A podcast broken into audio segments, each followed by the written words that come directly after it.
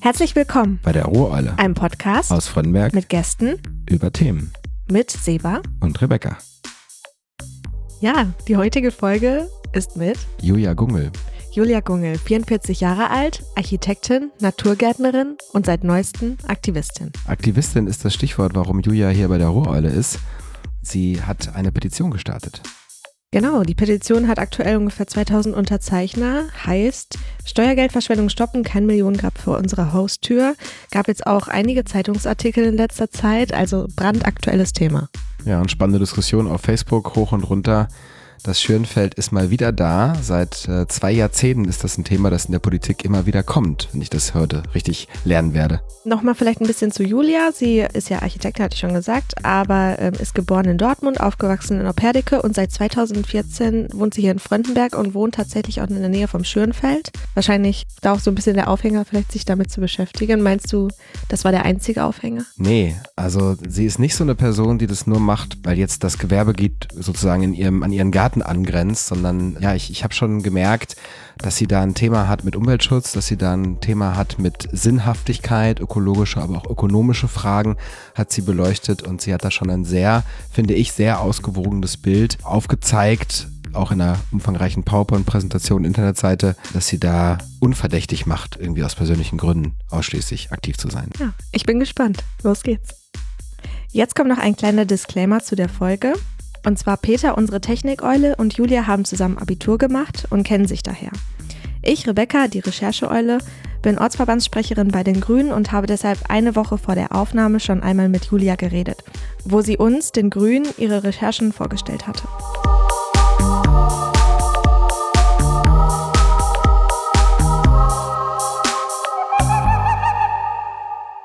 Bei mir ist Julia Gungel, die eine Petition gestartet hat unter dem durchaus dramatischen Titel Steuergeldverschwendung stoppen, kein Millionengrab vor unserer Haustür.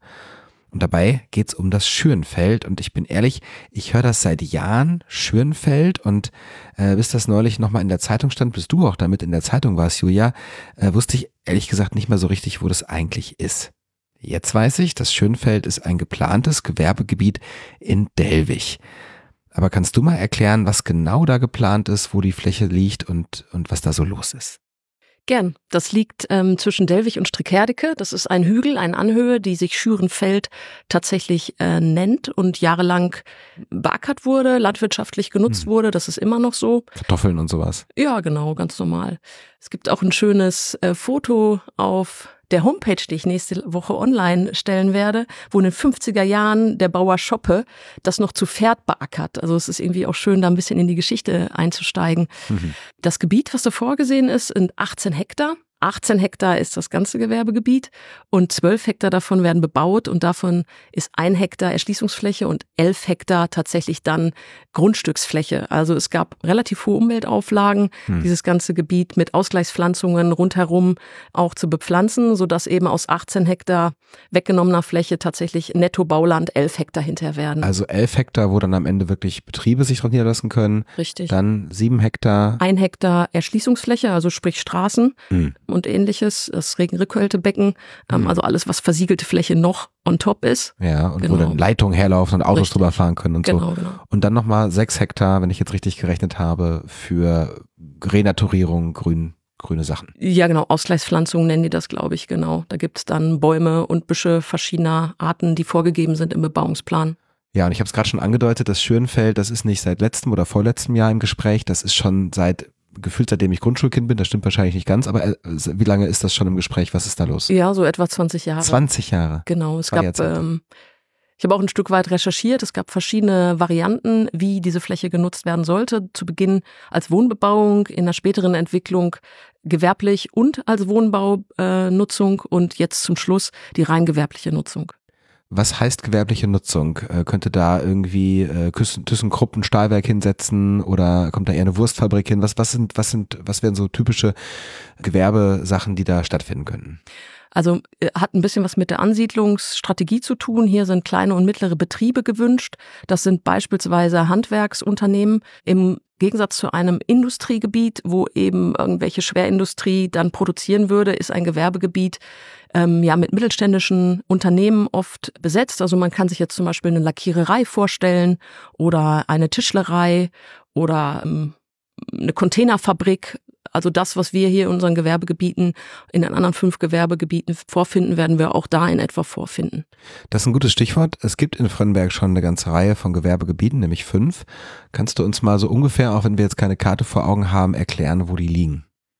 Die liegen mit Ausnahme vom Standort Hohenheide alle im südlichen Teil ähm, des Stadtgebietes und erstrecken sich dann entlang der südlichen Gemeindegrenzfläche sozusagen. In der Ruhr, ne? Ja, eigentlich äh, fast alles an der Ruhrlage, genau. Da gibt's dann im Westen Ohlweg. Das liegt nur etwa 400 Meter vom Schürenfeld entfernt. Hm. Und ganz im östlichen, man kennt die Kiebitzwiese vielleicht am Ruhrradweg. Und da gibt's das größte Gewerbegebiet ähm, Westig. Westiger Landstraße. Westig Richtung Neim raus dann. Ne? Richtig, ne? genau. Ja, das mhm. ist mir so das präsenteste und gefühlt auch größte, stimmt das? Das ist das größte, genau. Und ich glaube, ähm, aus den 90er Jahren auch mit das jüngste neben Hohenheide. Ah, auf der Hohenheide ist auch eins. Wo liegt das? Das heißt da oben in den Telgen. Ah. Das ist das kleinste Gewerbegebiet äh, und das mit der geringsten Flächenausnutzung. Da sind die Brachflächen und die leerstehenden Gebäude, die Leerstände am allergrößten.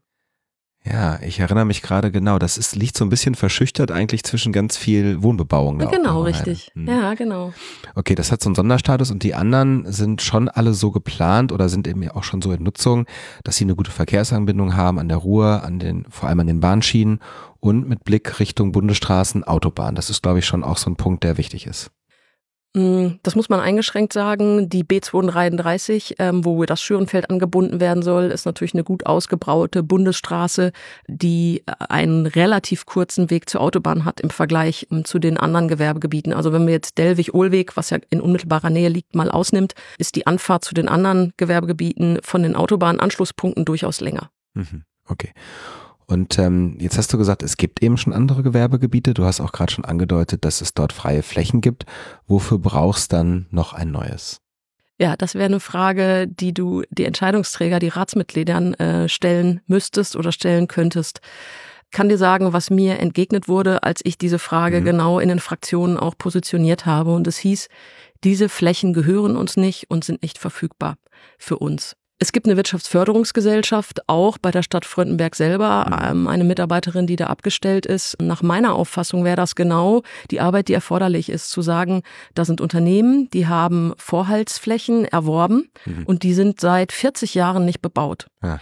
Und ich würde als Wirtschaftsförderin jetzt hergehen und würde den Kontakt herstellen zwischen etwaigen Interessen, äh, Interessenten, die von außen kommen und eben zwischen den Unternehmen, die Vorratsflächen erworben haben den, und äh, da einen Übergang ähm, herstellen. Wenn man sich das mal anschaut, was passiert in den Unternehmen, die Geschäftsführungsebene wird jetzt in unserem Alter sein, um die 40. Die Gründerväter äh, haben das mal an die nächste Generation übergeben. Es mhm. gibt intelligente Produktion, es gibt Fachkräftemangel und ich stelle mir eben einfach auch die Frage, wenn diese Flächen 40 Jahre nicht bebaut sind, sind und das bezogen auf die heutige Situation, sind sie überhaupt noch erforderlich? Mhm. Und ich glaube, es gibt ein ganz, ganz großes Potenzial, was man da heben könnte.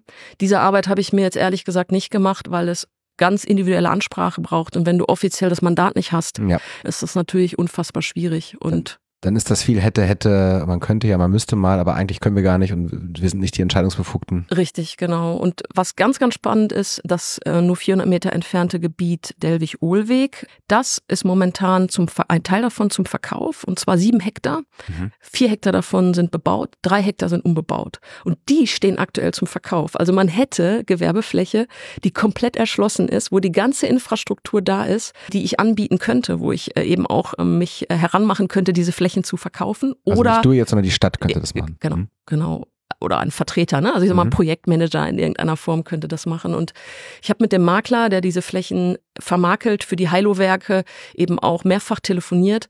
Am Ende hat er leider keine weitere Auskunft gegeben, weil es wohl irgendwie Gespräche auch mit der Bürgermeisterin gab. Und ja, mein Eindruck nach ist er unsicher geworden, um es mal mhm. vorsichtig mhm. zu sagen.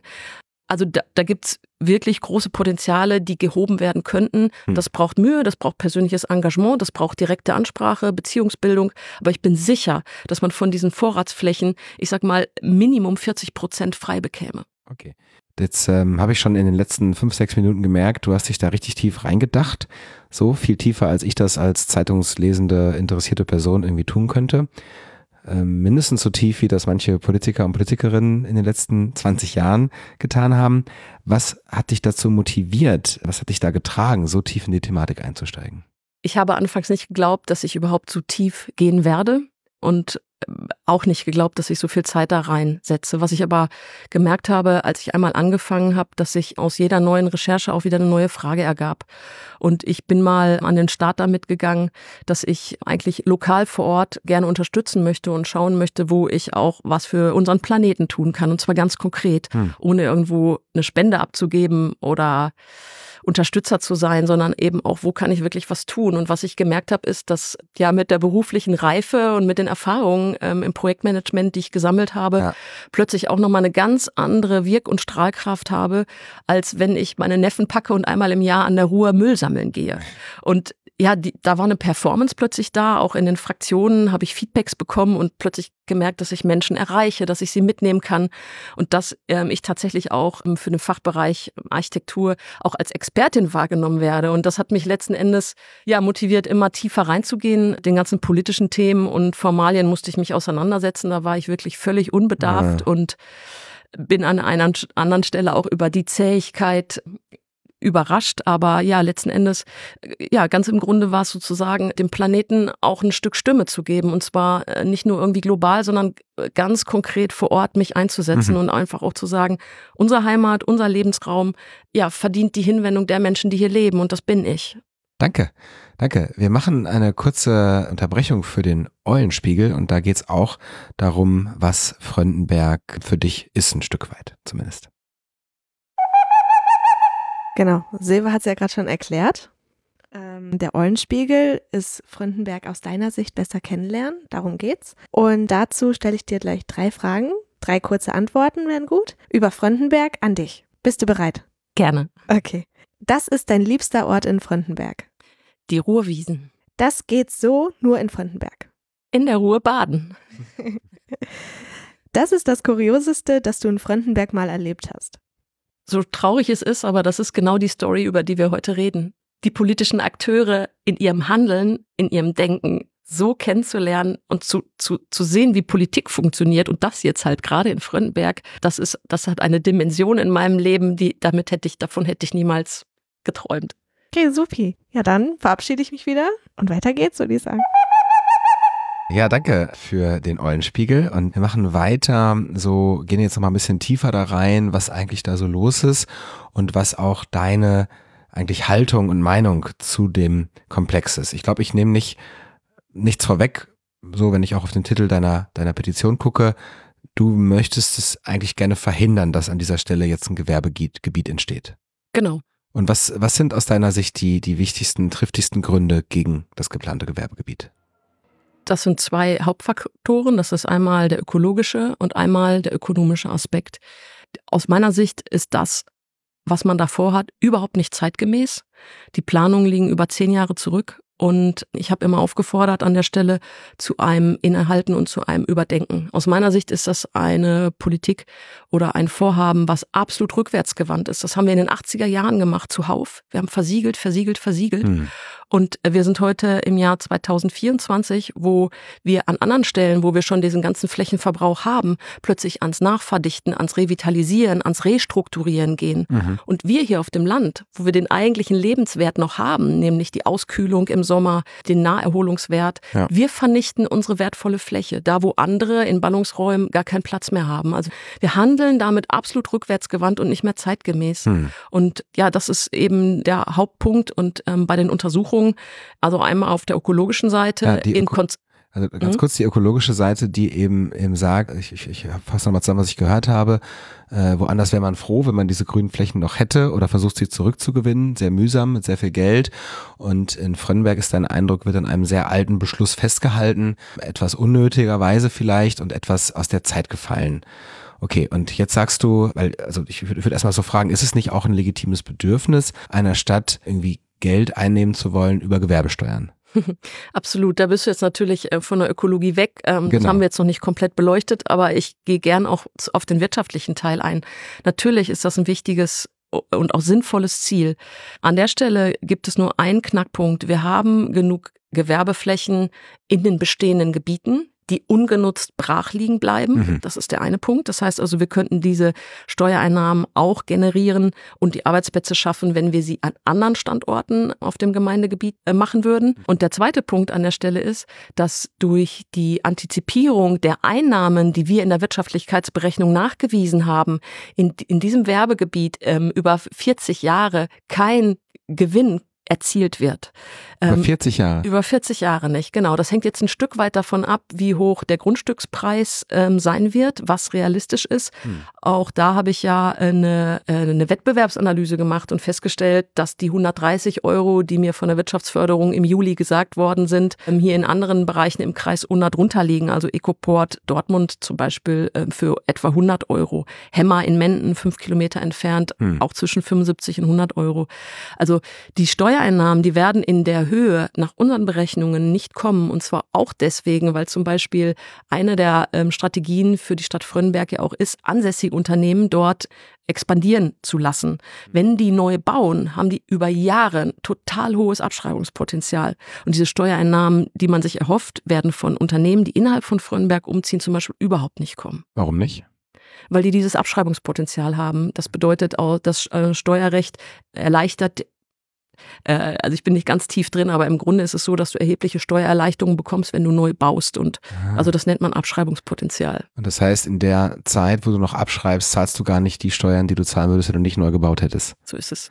Das ist ja, äh, das sind ja so Details, die kriegst du ja irgendwie als außenstehende Person gar nicht mit vor Augen geführt. Ja, das geht dann schon in die Tiefe. Das ist auch der Grund, weswegen ich den Alexander Neumann dazu gebeten habe, der Unternehmensberater und Betriebswirt ist und der sich da natürlich bestens mit auskennt. Also wo ein Unternehmensberater äh, vielleicht auch eine Tendenz hat zu sagen, Mensch, bau doch neu, dann haben wir tolle, tolles Abschreibungspotenzial und du hast eine neue Halle. Das ist natürlich auch so ein bisschen große Politik, die dahinter steht und Gesetzeslage, die ähm, die ganze Landesfläche und natürlich nicht nur Frönnenberg betrifft.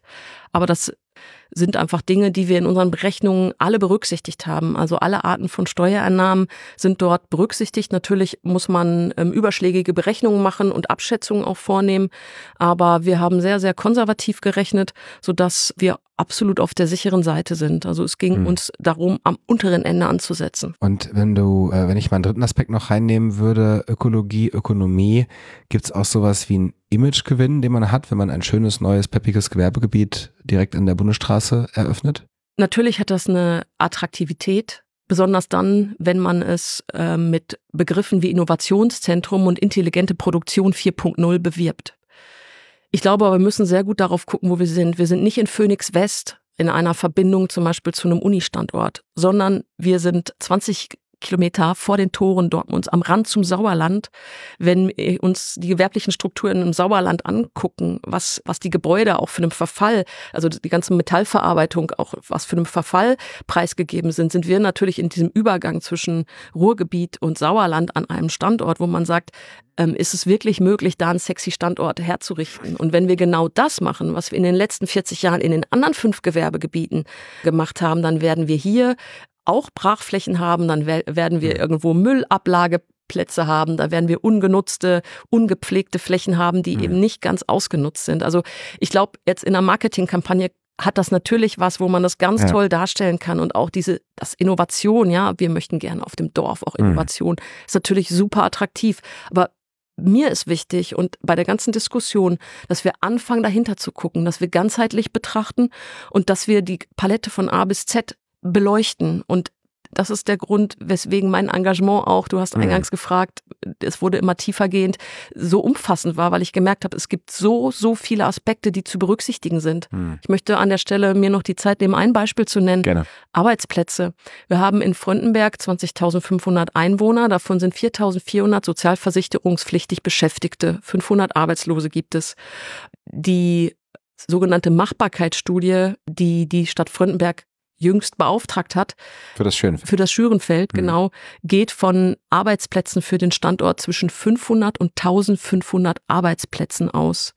Und wenn man sich jetzt mal vorstellt, ähm, von diesen 4400 Arbeitnehmern haben wir momentan eine Auspendlerquote von 82 Prozent. Das heißt, die fahren woanders hin, um dort zu arbeiten, arbeiten gar nicht in Frankenberg. Das ist das eine. Jetzt kann man sagen, naja, wenn wir hier einen Standort schaffen, dann werden die vielleicht hier arbeiten. Aber wenn man mal mit den Zahlen so ein bisschen jongliert und sich vergegenwärtigt, dass zum Beispiel nur 4400 sozialversicherungspflichtig Beschäftigte in Frankenberg gibt und wir hier angeblich 1500 Arbeitsplätze schaffen, also von der Verhältnismäßigkeit. Also es gibt eben auch sozial-ökonomische ähm, Aspekte wie zum Beispiel den demografischen Wandel und so weiter, den ich mir angeschaut habe habe, um einfach mal zu gucken, was ist denn die Perspektive? Mhm. Sind wir eine aufstrebende Stadt, wo wir wissen, es gibt viele junge Menschen, die dann in den Markt drängen? Oder ist das umgekehrt? Und wenn man sich ähm, die demografische Entwicklung anschaut und zum Beispiel schon jetzt sieht, dass wir doppelt so viele ähm, Sterbefälle wie Geburten haben ja. und 25 Prozent der Bevölkerung über 65 sind, dann finde ich, äh, ist es wichtig, da genau hinzugucken und zu sagen, ja, was ist denn Perspektive für die Menschen hier? Zum Beispiel für eine Zuzugstrategie. Das ist attraktives Wohnumfeld, und das stärken wir beispielsweise. Also was ist eigentlich der Markenkern von Fröndenberg? Von Fröndenberg. Da brauchst du echt vielleicht erstmal eine Imagekampagne. Okay, jetzt haben wir so ein bisschen über das Image-Thema nochmal geredet. Das ist was, wo ich sagen würde, da muss man vielleicht ein bisschen dran glauben. Da kann ich auch irgendwie sagen, okay, da gibt's Visionäre, die sehen dieses Szenario, dass das alles gut geht. Kann ja auch. Aber du sagst, jetzt kommen wir nochmal zurück zu den Fakten, es gibt ökologische und ökonomische Wahrheiten, die du recherchiert hast, an denen wir sozusagen aus deiner Sicht jedenfalls nicht vorbeikommen. Kannst du das nochmal zusammenfassen, was unter dem Strich ökologisch, ökonomisch, ähm, vielleicht in drei Sätzen oder so, da steht und warum du zu dem Schluss kommst, dass das eigentlich abzulehnen ist, das Schönfeld da zu bauen? Auf der ökologischen Seite ist es so, dass die Stadt Fröndenberg sich bekannt hat zu den Klimaschutzzielen, die bis 2045 auf Bundes- und auf Landesebene erreicht werden sollen und im Klimaschutzkonzept festgehalten wird, dass wir das nicht schaffen werden. Wir werden es stark unterschreiten. Die Nachteile, die durch die Versiegelung entstehen, sind dort noch nicht berücksichtigt. Ich habe das Ganze umgedreht, habe ein Alternativkonzept angeboten, habe äh, gesagt, okay, ihr habt für teuer Geld die Flächen angekauft, zu einem Vielfachen des Wertes. Wir machen äh, eine Biotopfläche als Alternativvorschlag mit einer Freiflächen-Photovoltaikanlage Anlage. Wir können 6000 Haushalte, das sind mehr als die umgebenden Ortsteile, mit regenerativem Strom versorgen und wir haben eine Rendite, jährliche Rendite von etwa drei Prozent. Wir könnten die Bürger beteiligen mit Einlagen und würden sozusagen in Richtung Energieautarkie an der Stelle kommen und es hat ein ganz positives Image und wir haben den ökologischen und ökonomischen Aspekt miteinander verbunden. Das war jetzt mal ein Angebot, was ich als Alternative gemacht habe. Funktioniert sowas? Gibt es da Beispiele für, wo sowas gemacht wurde? Es gibt ähm, viele Beispiele, positive Beispiele dafür. In meiner Homepage, die ich nächste Woche veröffentlichen werde, wird es auch eine Reihe von Links geben, die diese Positivbeispiele ähm, im Einzelnen dann auch belegen, wo man sich das mal anschauen kann. Und ich glaube auch ähm, hier ganz in der Nähe in Unna gibt so ein Konzept, wo tatsächlich auch Bürger über Einlagen sich beteiligen können und das funktioniert wunderbar, habe ich neulich noch von einem Freund gehört. Das heißt, du sagst, äh, okay, ich habe mich jetzt hier in dieses Thema eingearbeitet, ich rege an, nochmal zu überdenken, ob es wirklich bei dieser Planung sein soll. Da gibt es ökologische, ökonomische Gründe vor allem für und bietest aber gleichzeitig auch ein Alternativkonzept an, weil du schon sagst, okay, das Gelände gehört nun mal der Stadt und irgendwie muss da was passieren und das wäre jetzt dieses Biotop mit Solarpark anstatt auf Dächern sozusagen dort auf dem Feld, auf dem Biotop das aufzubauen. Genau, richtig. Die gewerbliche Nutzung würde uns nicht verloren gehen. Wenn nach 30 Jahren die Anlagen das Zeitliche gesegnet haben, hätte man die Fläche immer noch als Vorratsfläche gewerblich und würde für die Stadtentwicklung Perspektive offen haben und einfach schauen, wie ist die Lage, wie ist der Bedarf dann. Aber in der Zeit haben wir Geld verdient und in der Zeit haben wir vor allen Dingen auch die Fläche nicht versiegelt, haben beim Hochwasserschutz ganz viel getan und haben auch in Richtung ähm, der Einhaltung der Klimaziele einen Beitrag geleistet, einen wesentlichen Beitrag geleistet. Und auf der ökonomischen Seite habe ich im Grunde die Kosten und die Erlöse gegeneinander gerechnet und stelle fest, dass nur, wenn wir diese Fläche für etwa 130 Euro veräußern, nach 40 Jahren eine Kostendeckung erfolgt. Das heißt hm. also 40 Jahre lang werden keine Gewinne für die Stadt und für die Bürger generiert. Und ich glaube, das ist das Wesentliche. Und nach 40 Jahren gibt es auch nur dann einen Gewinnpunkt, wenn alles klappt. Richtig, das bedeutet eben auch, dass das Gewerbegebiet voll ausgelastet ist, dass es in kurzer Zeit eben auch voll läuft und dass auch diese 130 Euro tatsächlich erhalten werden. Das der nächste Punkt ist, es wird ja jetzt auch neuerdings über dieses Innovationszentrum gesprochen. Das ist wirklich nochmal ein gesonderter Punkt. Ob der heute hier Platz hat, weiß ich nicht. Wenn aber das Innovationszentrum kommt, das ist ja ein Gebäude, was von der Stadt bewirtschaftet werden soll, was 30 Millionen Euro kostet, was die Stadt wahrscheinlich nur umsetzen will, wenn sie 90 Prozent Fördergelder bekommen. Aber auch dann müssen sie drei Millionen Euro für dieses Gebäude investieren. Wo, soll, wo soll das entstehen? Erzähl auch auf dem kurz. Schürenfeld. Ah. Genau. Und äh, die Idee ist dann eben, dass man äh, Hallen, und Spaces ähm, Büroräume anbietet, die man einzeln anmieten können, äh, anmieten kann, wo Startups sich gründen, die sich dann in diesem Gewerbegebiet ausweiten. Wenn das aber klappen soll, würde das bedeuten, dass man ganz bewusst über zehn Jahre die Hälfte des Gewerbegebiets brach liegen lässt. Und das heißt also, wir kommen mit dem Geldverdienen noch mehr in weitere Ferne, weil man möchte ja genau diese Startups, die sich dann da entwickeln und dann vergrößern und vielleicht irgendwann selbst bauen, dort halten und nicht abwandern lassen. Das heißt also, das ist auch etwas, was äh, völlig unlogisch ist. Und eine der Flächen ist ganz aktiv im Gespräch für ein neuer, neues Feuerwehrgerätehaus. Das heißt, eins von, weiß ich nicht, zwölf Grundstücken würde mit einem stadteigenen Gebäude bebaut, was natürlich überhaupt gar keine Einnahmen generiert. Ja, ja. Also es ist aus meiner Sicht ist es nicht zu Ende gedacht. Es gibt kein Konzept und deswegen ist eben auch der Antrag, den wir jetzt eingereicht haben, genau diese analytischen ähm, Überlegungen durch, durch einen unabhängigen Dritten, durch einen Sachverständigen, wo eben auch die Auftraggeber, also die Stadt, dann sozusagen das Geschäftsverhältnis so ist, ja. ähm, dass das nicht ein Bürger ist, dem vielleicht auch eine Befangenheit unterstellt wird oder irgendetwas anderes. Dann, ähm, das ist sozusagen die Forderung, zu sagen, bitte listet es mal auf, betrachtet es ganzheitlich und zwar mit Experten und dann trefft die Entscheidung in der Reihenfolge. Hm. Spielst du gern Poker? Ich kenne auch nicht mal die Regeln. Wenn du das so erzählst, muss ich ans Pokerspielen denken. Wenn ich ein Blatt bekomme, das ich am Anfang des Spiels für relativ gut erachte, dann lege ich ein Invest in den Pot, so in der Hoffnung, dass ich natürlich den Invest plus das, was die anderen da reinlegen, wieder bekomme, also einen Gewinn mache. Und dann wird ja beim Poker immer wieder noch eine Karte aufgedeckt und mein Blatt wird sozusagen einsortiert in das Spiel und es zeigt sich, wie gut es wirklich ist.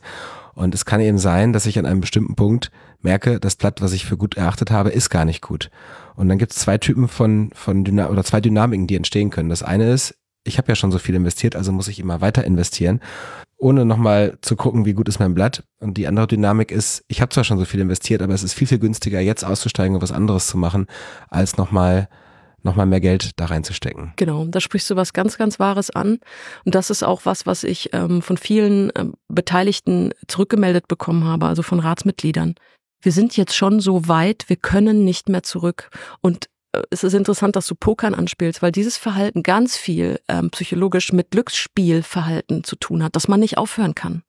Und deswegen dieser Wunsch innehalten, nochmal genau zu schauen, was liegt auf dem Tisch. Und anders als beim Poker hat man ja die Möglichkeit, ähm, sozusagen die Blätter der anderen anzuschauen. Das hast du beim Poker nicht. Mhm, und das ist mhm. genau dieser große Unterschied. Und ich finde das Beispiel super, was du gebracht hast. Und genau so kommt mir eben auch das ähm, Verhalten vor und die Strategie, die gefahren wird. Und wenn dann bestimmte Kosten erstmal verauslagt sind, sagt man, na ja, jetzt, da, da können wir jetzt auch nicht mehr weitermachen. Man, man stellt sich selbst ein Beinchen. Danke. Ähm, ja, Julia, du hast mit den Fraktionen gesprochen im Rat, du hast nochmal den Standpunkt und auch gewisse Appelle und Anregungen dargelassen.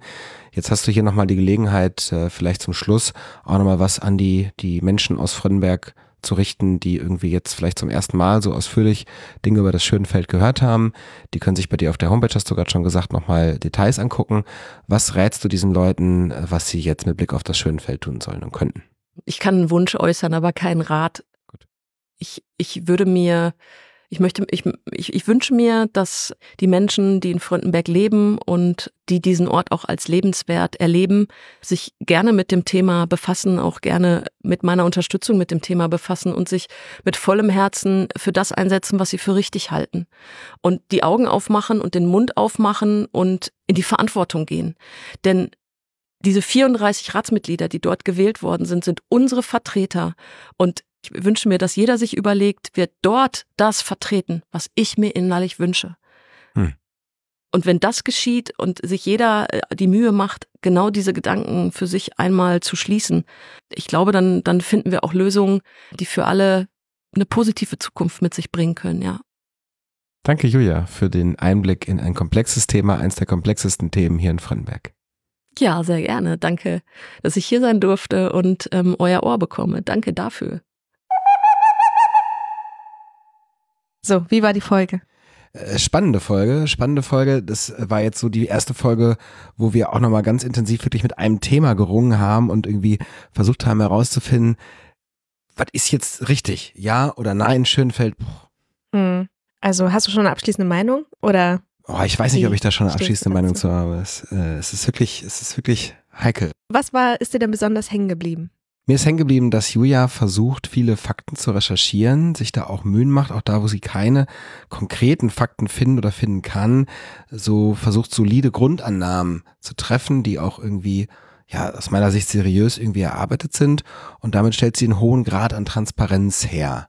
Das ist was, was äh, ungewöhnlich ist für so auch emotional aufgeladene, heiße politische Eisen. Hm, ich finde, Transparenz ist da ein super gutes Stichwort, weil ich finde es total lobenswert von ihr, dass sie nicht einfach nur sagt, das Schürenfeld, das finde ich irgendwie doof, weil mhm. dann werden die Flächen versiegelt. Und sie hätte sich das ja auch einfach machen können, einfach mhm. nur sagen können, okay, deshalb finde ich schlecht, sondern sie hat sich halt die Mühe gemacht, nachzurecherchieren.